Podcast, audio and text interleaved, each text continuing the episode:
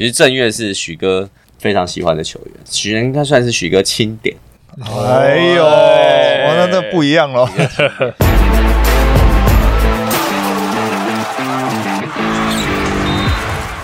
话题人物对号入座，坐哪里？新秀咨询室。我们一年一度特别夏季的计划又来了，因为在去年我们推出酋长第一排之新秀咨询室，叫好叫座。广受好评，大家开始认识这些新秀，新秀也开始认识我们，对，那而且很棒。而且我觉得，我觉得最感动的是，去年其实参加我们新秀咨询室的几个新秀，像廷照啊、小白，其实都打得不错。嗯，然后在当时，我们就回看他们在新秀咨询室他们许下的期望啊，然后对自己的目标，其实都有慢慢做到。我觉得这个是我们这个计划当中最感人，而且我觉得最有价值的地方。对，所以，我们这今年球季继续延续这件事情。。好了，我们今天请到的是富邦的首轮新秀蔡正月，正月。大家好，好，好，好，另外还有永仁教练，还有永仁教练我们的两位咨询师。好，那我我们其实首先呢，要来这个按照惯例，因为新秀咨询室呢，顾名思义就是新秀加入职业打第一场比赛之前，一定会有一些疑问，心里有些问号，对于职业的想象啦，或者是有一些他可能想知道的事情。刚好今天我们有咨询师在，还有你们对方教练在，我们就一起来问。首首先有没有什么问题想要对职业提出你的疑惑？我想问的是，进入职业之后，时间上的管理怎样会比较好？哦，那这个时间管理大师，我们都蛮熟悉的，因为平常事情多，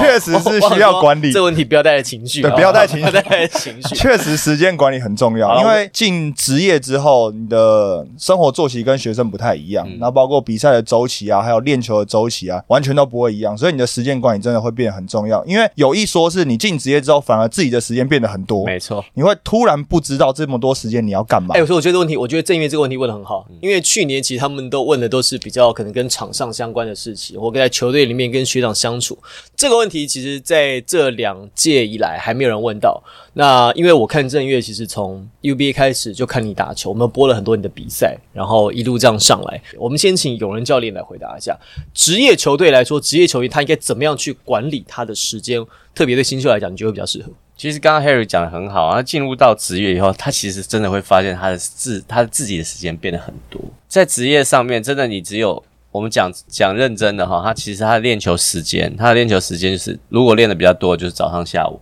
有些队可能还练一次，譬如说国王队，他只练一次，所以你有非常多的时间，你可以自己去管理。那这个这个情况下，以职业球员来讲，你首先最重要的就是怎么让自己怎么修复自己的身体，先要把身体照顾好。那身体照顾好，就是除了你练球完以后，你练球完以后，你的修复时间、你的睡眠时间，然后你的自主训练时间，这个东西你先你你都要先把它丢出来，你优就是先排好，对，你要排好，这个是最最重要的哦。Priority 就是这个，先这个哦，你休息时间的，你休息时间，然后你的自主训练时间，还有你练完球的可能复健的时间。有些有些人可能练完球你要泡冰水疗那些的，那个都是你全部都要先排好，不能说我一练完球我就两个小时练完，或者是我一天四个小时练完，然后开始就是耍废废到那边，然后回家打电动，然后看，然后就是随便乱吃什么之类，这些东西都是很重要的。接下来就是你要怎么在你空闲的时间有没有可以再把这些时间做一些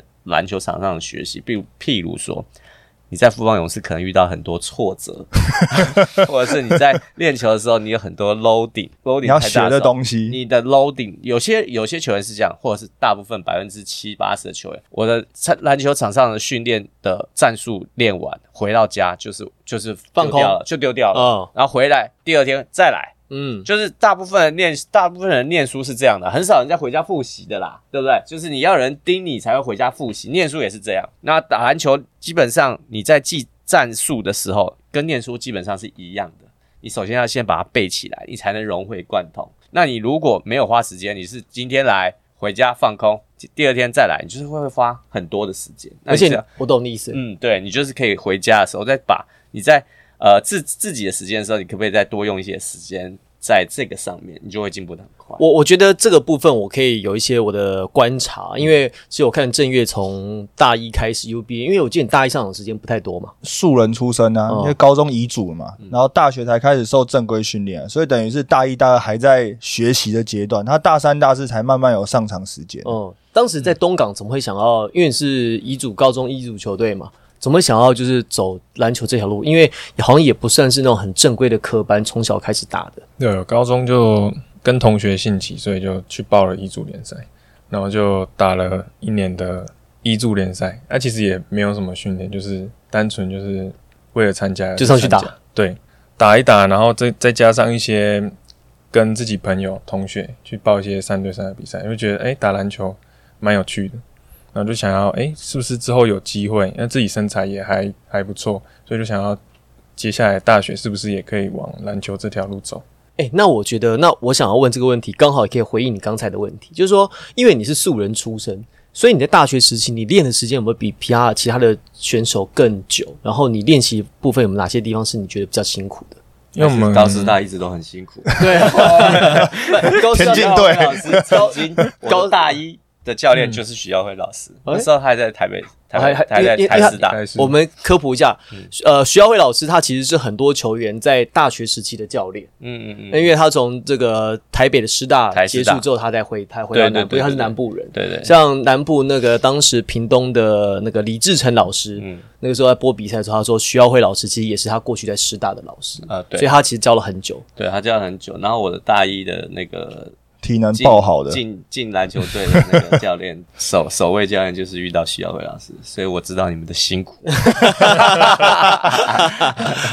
好，然后有有有，就大学时期就时间会排的满满的，老师会特别安排，就不管是练球啊跟读书上面，他都会特别安排，就可能上完课练球，练完球他会安排一些类似补习班的方式，会让我们去补一些国文啊、英文，然后教程的东西，因为他觉得那些对我们来说是很有帮助的。然后补完之后再去练球，所以就是就是时间会满满，就可能一天早上八点要起来，然后练球、读书、练球、读书、练球，就会到大概九点十点那边。所以就差不多，你就累到快可以休息，所以就，所以我一开始才会问那个时间管理的问题，因为哦以前大学的时候排好好，是排好好的，没有嗯没有时间上的问题。哦，那你进职业之后，其实很多不能讲多很多自己的时间，但很多事情，我觉得，我觉得进职业第一件事情就要自动自发，就是你有没有那个心态，跟你有没有那个想法，说我想让自己变得更好。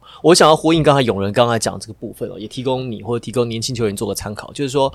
你你仔细看，其实包含 NBA 球员，包含其实在国内外比较好的球员，他们为什么有所谓的自主训练？自主训练意思就是说，我今天我举例子，我们我们大家都上都当过学生上过课，老师在课堂上教你的东西，你回家愿不愿意复习，愿不愿意就做温习，还有提前的预习。老师明天要上什么，先做准备。所以，那你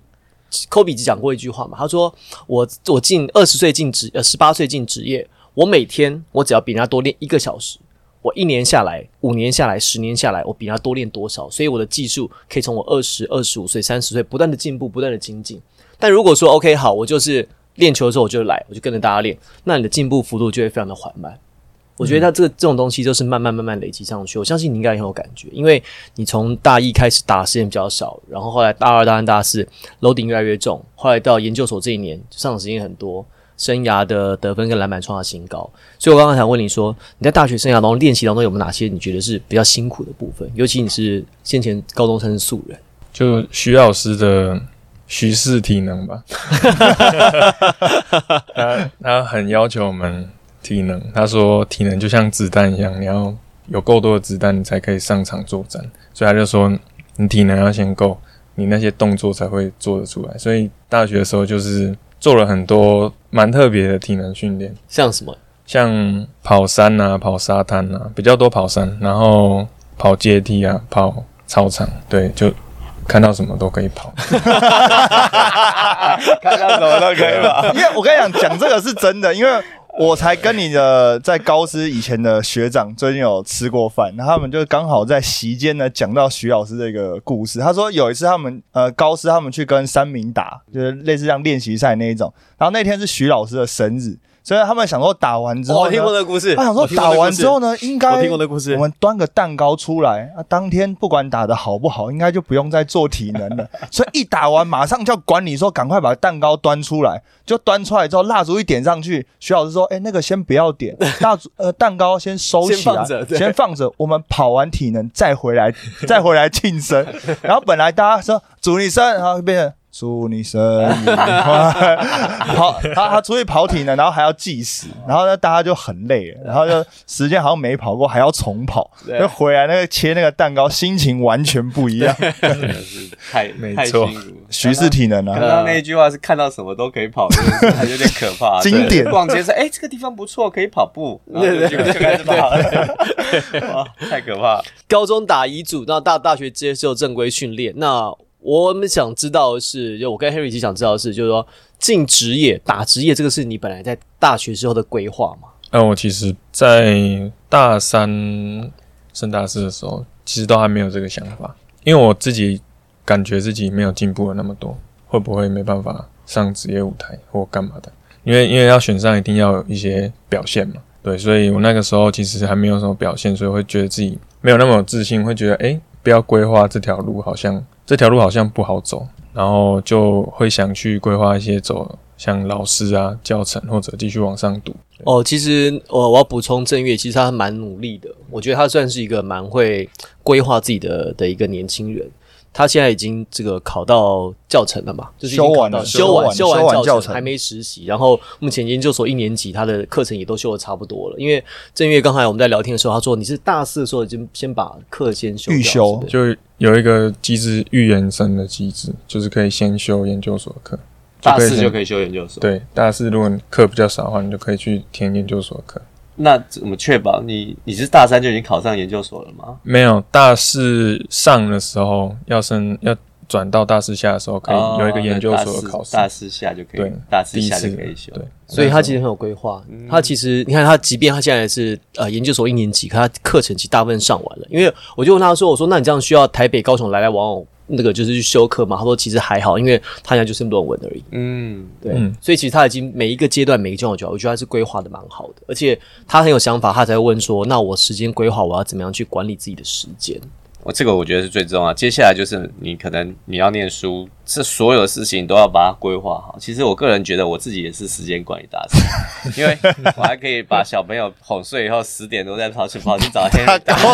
打打网球球打一个小时再回来这种东西，反正就是你要把你的呃 schedule 你把它你要把它用安排好。对，尤其现在很多人用手机，你会常常忘记你我我自己啦，不知道是因为年纪大还是怎么样，你会忘记很多 schedule 的事情，你不记上来，你不记下来就会忘记。那你现在你可以用很多的方式，或个或是把自己的 schedule 或是你的你的自己的一个礼拜或是一天的这些东西，你都把它你要把它列下来，看看可不可以照到操课。如果不行，你再慢慢的调整，再调整，调整到一个合适适合你的。但是也不要给自己太舒适，你像就是要 push 自己，要稍微有一点点磨练，那不要给自己太舒适。譬如说，哦，我有每天有真的，我懂，我没错，没，错，没错，对，是这种，没错，没错，没错。那我觉得有一个问题是我比较是球迷啦，应该是球迷比较好奇的。大家想知道说你在，因为你开刚开始也讲嘛，就是打直男可能不是你在大学，甚至在大三、大四都还没有这样的规划。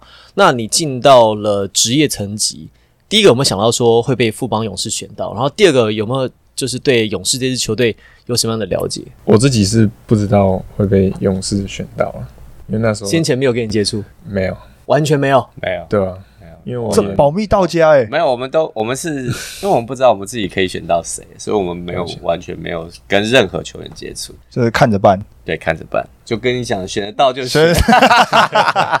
选得到就。因为那天选秀的时候，有人只有有人在啊，还有那个小 J 哥，对对，小 J 哥，对，因对为徐总那个时候在 Vegas，对所以我们上一集有有看到的嗯的那个内容。嗯。对，好，那第一个是没有预期被勇士选到，那你对勇士这支球队有没有什么了解跟认识？想象。对，我觉得球员的年龄层分布的蛮广的，老中青都 都有，我觉得是一个很不错，就是很有经验的一个团队。对，然后团队氛围也不错，就像就可能开街这样的。开街，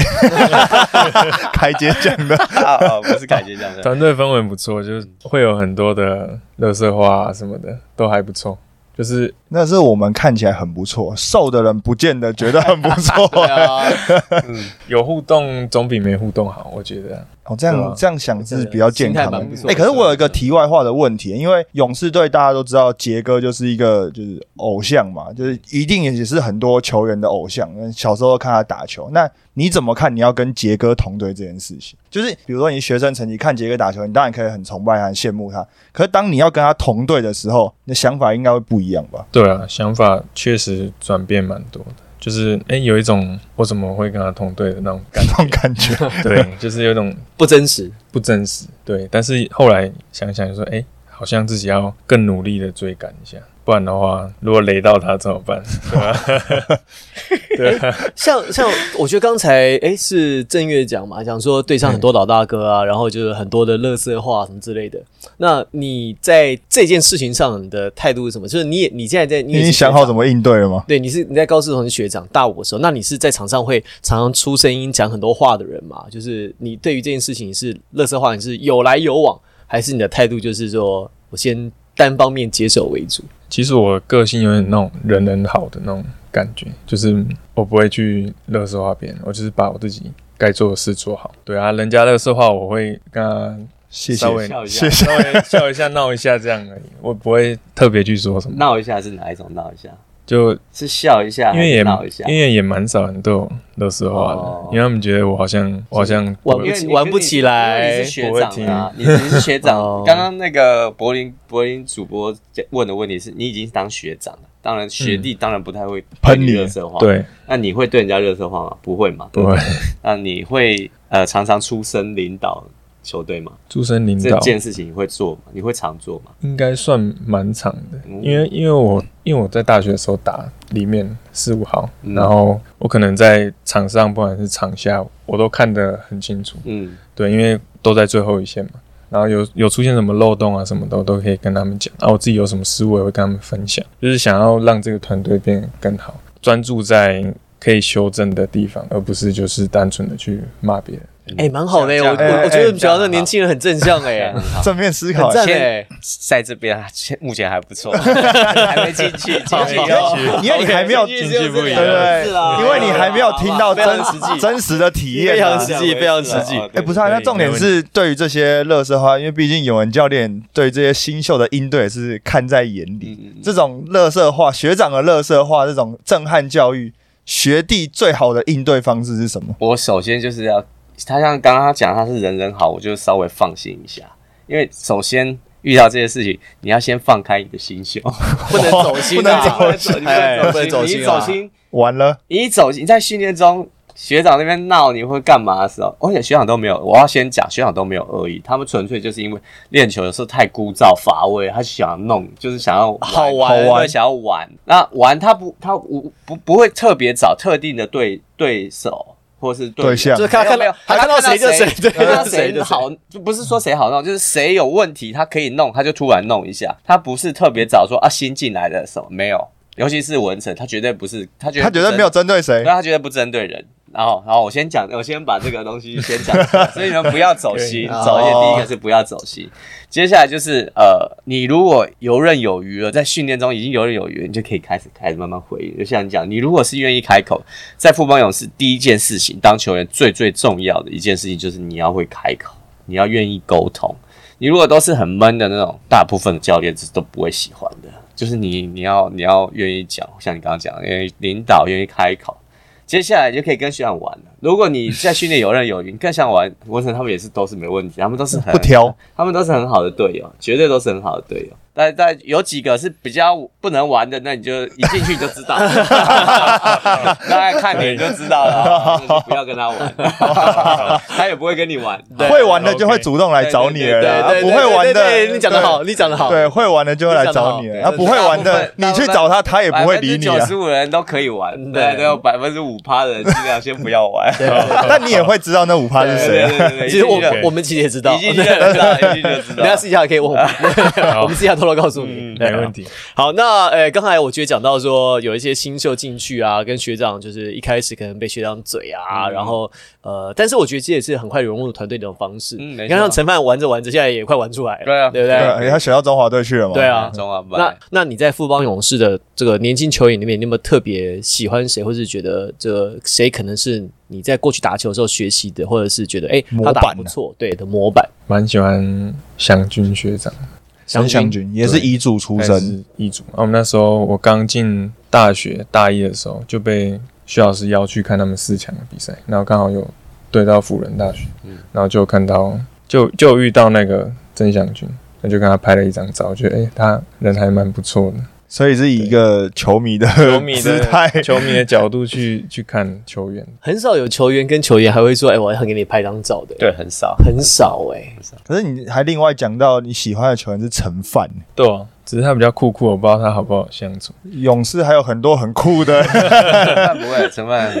都很好相处。我会觉我我觉得他应该会蛮幸，他喜欢曾祥军嘛，他的偶像或者是他的他的想要追追上的他的脚步，像以祥军为主的话，那我觉得他会很幸运，因为你进去可能就是跟着祥军学之类的。那祥军刚进来的时候，那时候是他跟着顶哥学。哦你，知道祥军哦第一年进来的时候，被顶被顶哥处理到一个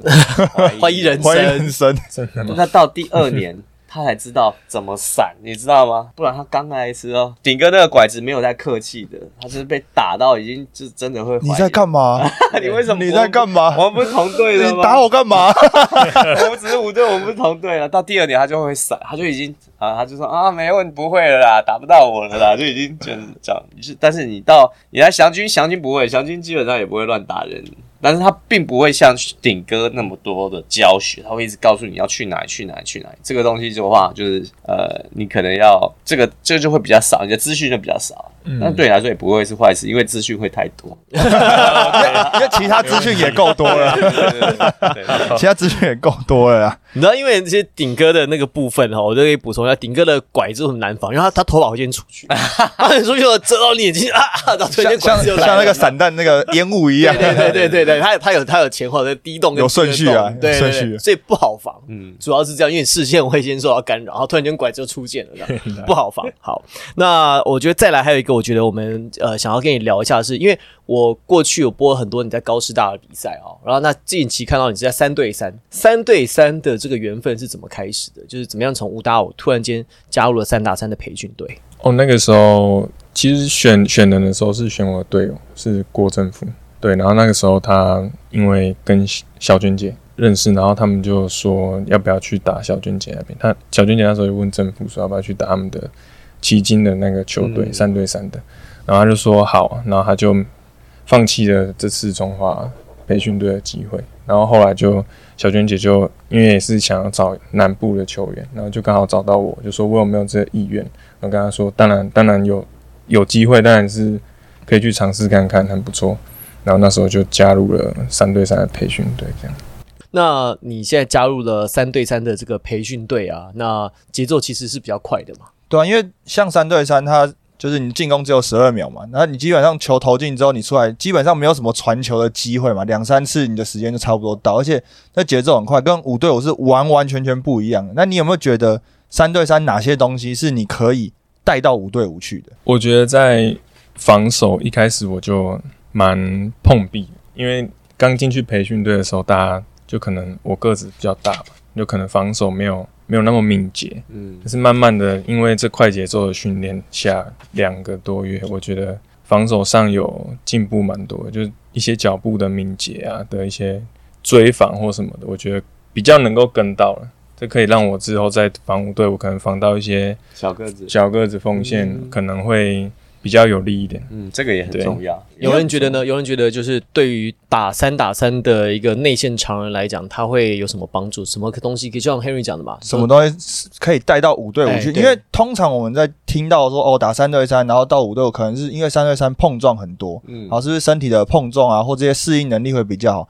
还有什么是在三对三学到的东西是比较适合带到五对五的？呃，我觉得攻防来讲的话，防守就像就方正月讲的，他是他的脚步会变快，因为他三对三常常会遇到他可能是全换什么之类，他会遇到小个子，那一对一的小个子的横移的速度，他可不可以跟得上？这个是在五对五其实也是很重要的，因为有时候你会遇到很多的 mismatch，所以这件事情在防守上面三对三是有帮助。那在进攻上面的话，第一个就是你的身体对抗，你在进攻的身体对抗，你可不可以压过人家？再下来就是个人进攻技巧，因为三对三很吃个人进攻，那组合比较少一点，到后面就是单打，那个人进攻技巧可以可以快速的成长，这个可以用到五对五。好，我也回应一下有人刚才讲的，因为我其实看到正月在大专这几年后，其实你三分外投射的比例是增加了。你到了大四跟研一的时候，你的外线的投射三分线投射的比例其实蛮高的，以常人来说。然后我看你在三打三，你也很多在外线出手，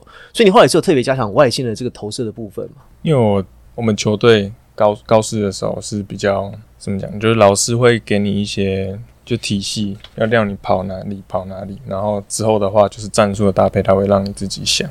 然后自己去研发一些比较多的进攻手段这样。然后那时候就有在想说，我应该要自己尝试看看转型，对，因为不能就一直打中锋这样，就可能到职业可能会没办法生存下去，所以就那时候就自己在。一开始是先练外线，然后投外线，单纯就投外线。嗯，然后后来的话，就是会想说要不要去多练一些切入啊，或者是更多的进攻手段。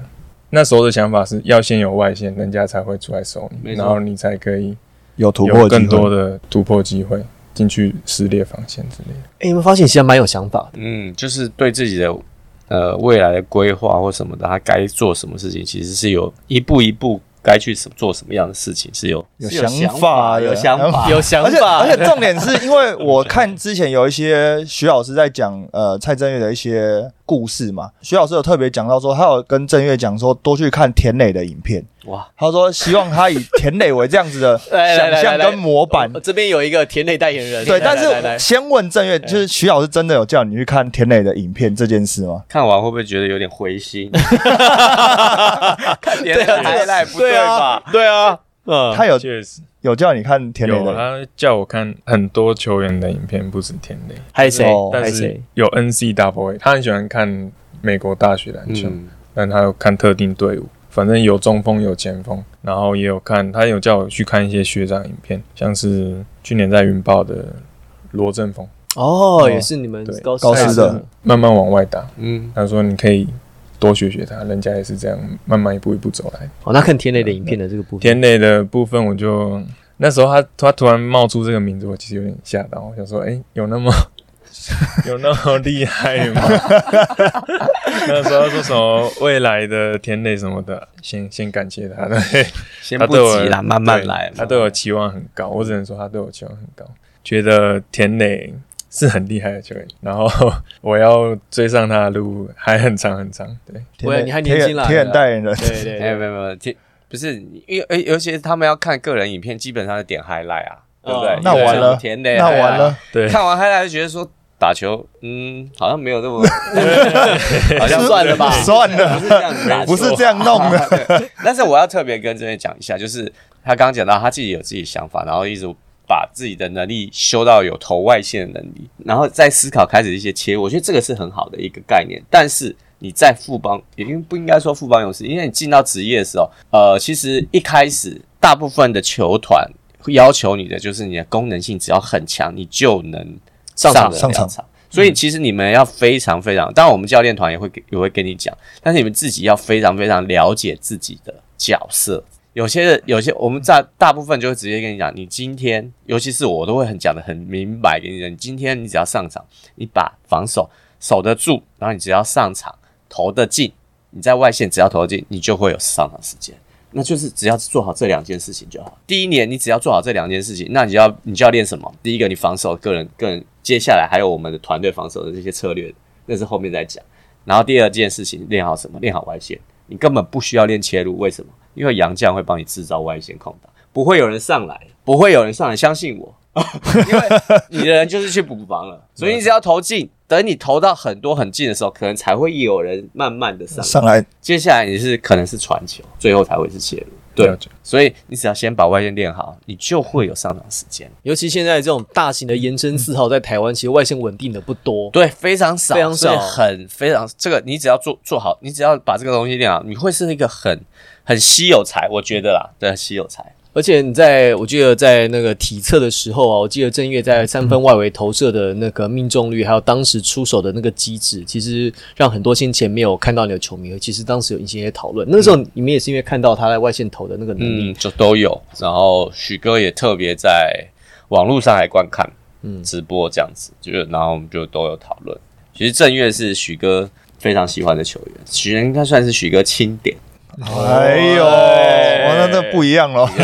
哎 但我觉得有一个是讲到体测，因为正月他在那个体测的时候，他有一个原地摸高，这个他跳了三百二十七，就是今年这一批新秀里面算是体能是顶好的。那你有没有想在你的新秀年，比如说用你这个体能，比如说灌一个啊之类的，你有这样的想象吗？有啊，有想象。做梦的时候，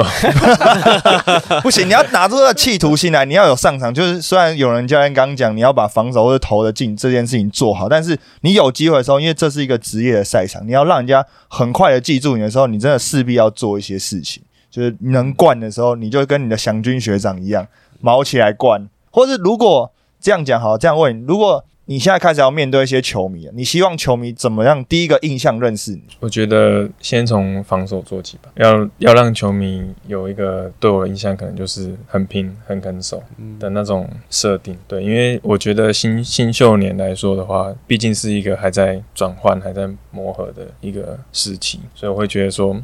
先把本分做好，然后让他们知道我有这个想进步的企图心。所以你觉得你在新秀的这个赛季想加强的，跟大专比起来，想加强的是什么？我原本是想说对抗能力要再加强。对抗能力。对，因为我本身身材比较单薄，就可能未来进入职业的话，会遇到很多比较壮的学长或者是同学之类的，所以我可能在身体强度上面还要再多做加强。然后再来就是可能是有人教练说的外线，我自己这样聊下来，我觉得正月是一个心态很正确，而且是一个好孩子。嗯，可是我自己觉得是你有企图心，可是我觉得你需要一点霸气，就是我觉得太温了，太乖温温的太温了。其实有时候打球太乖不是好事。当然就是要有一个，就是要有一个自信嘛，就是所以那个灌灌一个那个，你要把它当做你今年的目标，要有想法，一定要灌。我今年就是要灌一个这样子，嗯，对。对对？这样比较有企图心吧。可是我今年一定要盖一个洋酱火锅，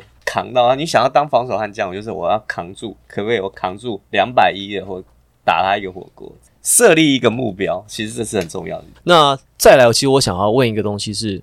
因为其实永仁你也看到这么多新秀这几年来来去去啊，嗯加入到职业当中，通常来讲，他们在第一年会碰到的瓶颈大概是什么？然后大概在什么时候？但是因为正义是常人，所以有没有他可能会跟别人碰到不一样的瓶颈？我先说来到富邦勇士啊，好不好？来到富邦勇士第一件，第一个一定会碰到的瓶颈就是你的咨询量会爆炸，资讯量太整理资讯的资讯，量太多，OK，你的资讯量会 loading 到爆炸，因为会有很多你可能以前没有学过的防守方式、防守策略、进攻模式，然后尤其是在在防守上面，我们要求的东西，要求的东西是会很复杂，然后会是会花很多时间在影片上面。这就是我说的，你也可以在你也可以在练练完球的时候跟跟我们所有教练团要这个影片，然后回去自己钻研。我们讲完以后，讲完一个四十分钟的课程，我们都叫它课程。因为通常讲讲影片，我们一讲就讲四十分钟，都是你剪的不是吗？没有啊，尾号啊，哦都有剪我啊哦哦伟伟都有。所以我们就是分分批上课这样子。然后呃，在防守上面就是这样子，那在进攻上面，我们我们非常非常要求你，这是有进阶的，你要先学会背书，这是最低，先背起来，对，先背起来，最低的最低的那个要求最最低最低要求，你先背好书，你先书先背好。譬如说，你你唐诗床前明月光，你不背好，你就不知道你什么时候可以拿出来用嘛。所以你要先把它背好。接下来下一个层级要有人家看队友做什么，你做什么，这个就是第二个阶那个那个阶段级啊。最高层级就是看防守做什么做什么，那这个是我们非常要求，但是在上面你会遇到非常非常多挫折，因为在球场上的速度太快，你要做决定的那个时间是非常非常短的。那你可不可以在这个地方，在训练中防守要这样子，进攻要这样子，然后我们会教练会一直丢不多一直丢一直丢东西给你，不管是在进攻还是防守的时候，总教练、助理教练、球员、文成、嘴什么都来的时候，你的资讯真的会非常非常大。所以这个你要，你们要，就是在富邦勇士的新秀来说，你要学会去消化，而且你要放开你的心胸，放开心胸放开，不要放开心胸消化。对，像呃陈范来的那一年，去年刚来的时候，看到他就是练球的时候，已经已经到已经有点失神了，对，有点失神，然后就过宇在旁边笑，我说过宇在笑什么？我说他就说仿佛看到两年前的我。对，那你要先有这个心理准备，进富邦勇士的时候，你要先有自己心理准备，这件事情可能会遇到，说不定你不会，说不定你的那就恭喜你的你了，loading 量是很大的时候就没有问题。对，那就恭喜你。那如果所有新秀来讲的话，就是三件事情：第一个身体，第二个脑袋，第三个心态。这三个事情，你身体有没有准备好？你的脑袋你一定要提升，然后你的心态，你的健不健全，这三件事情，然后你的竞争意识够不够强，这三件事情是新秀进职业进职业最重要的事情。对，好，正月这个在我们这一集最后啊，那有没有什么你想要对你自己说，或者是对你过去的队友跟教练教练徐老师，然后要说的，然后你在今年给自己的期许大概是什么？轻松就好，什么都可以。首先还是要感谢老师，然后跟以前的队友，跟支持我的所有人，就是一路这样陪伴着我成长，然后让我现在有机会加入到副班勇士的团队。然后我给自己的期许就是不要被打败，就是进入职业它是一个挑战，但是不要被打败，而且不要不相信自己，要多相信自己，然后多去挑战一些原本你以为不可能的事情，就是像是刚刚 Harry 哥讲的，可能灌一颗啊，或者是永文哥讲的就是盖一个盖一个洋洋酱酱的火锅，那些原本原本对我来说是一个梦想，但是现在我要花时间跟努力去实践它，我觉得这是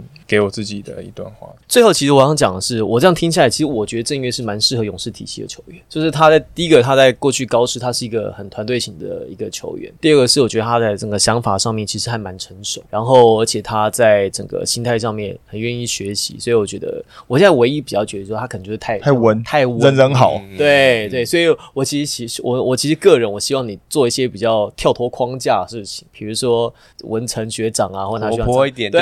随地对练练 活泼对，跟他回一个嘴。泼好不好？对对，活活泼。你会发现你在勇士打得好，或者上场机会 也都是很活泼都是活泼的人。真的上场都是活泼的。对他们从球员到教练团啊，从主教练到助教练，每个都很嘴，对 干话都没有在少的。对，不同形式的而对，不同形式不同形式而已对所以如。果你可以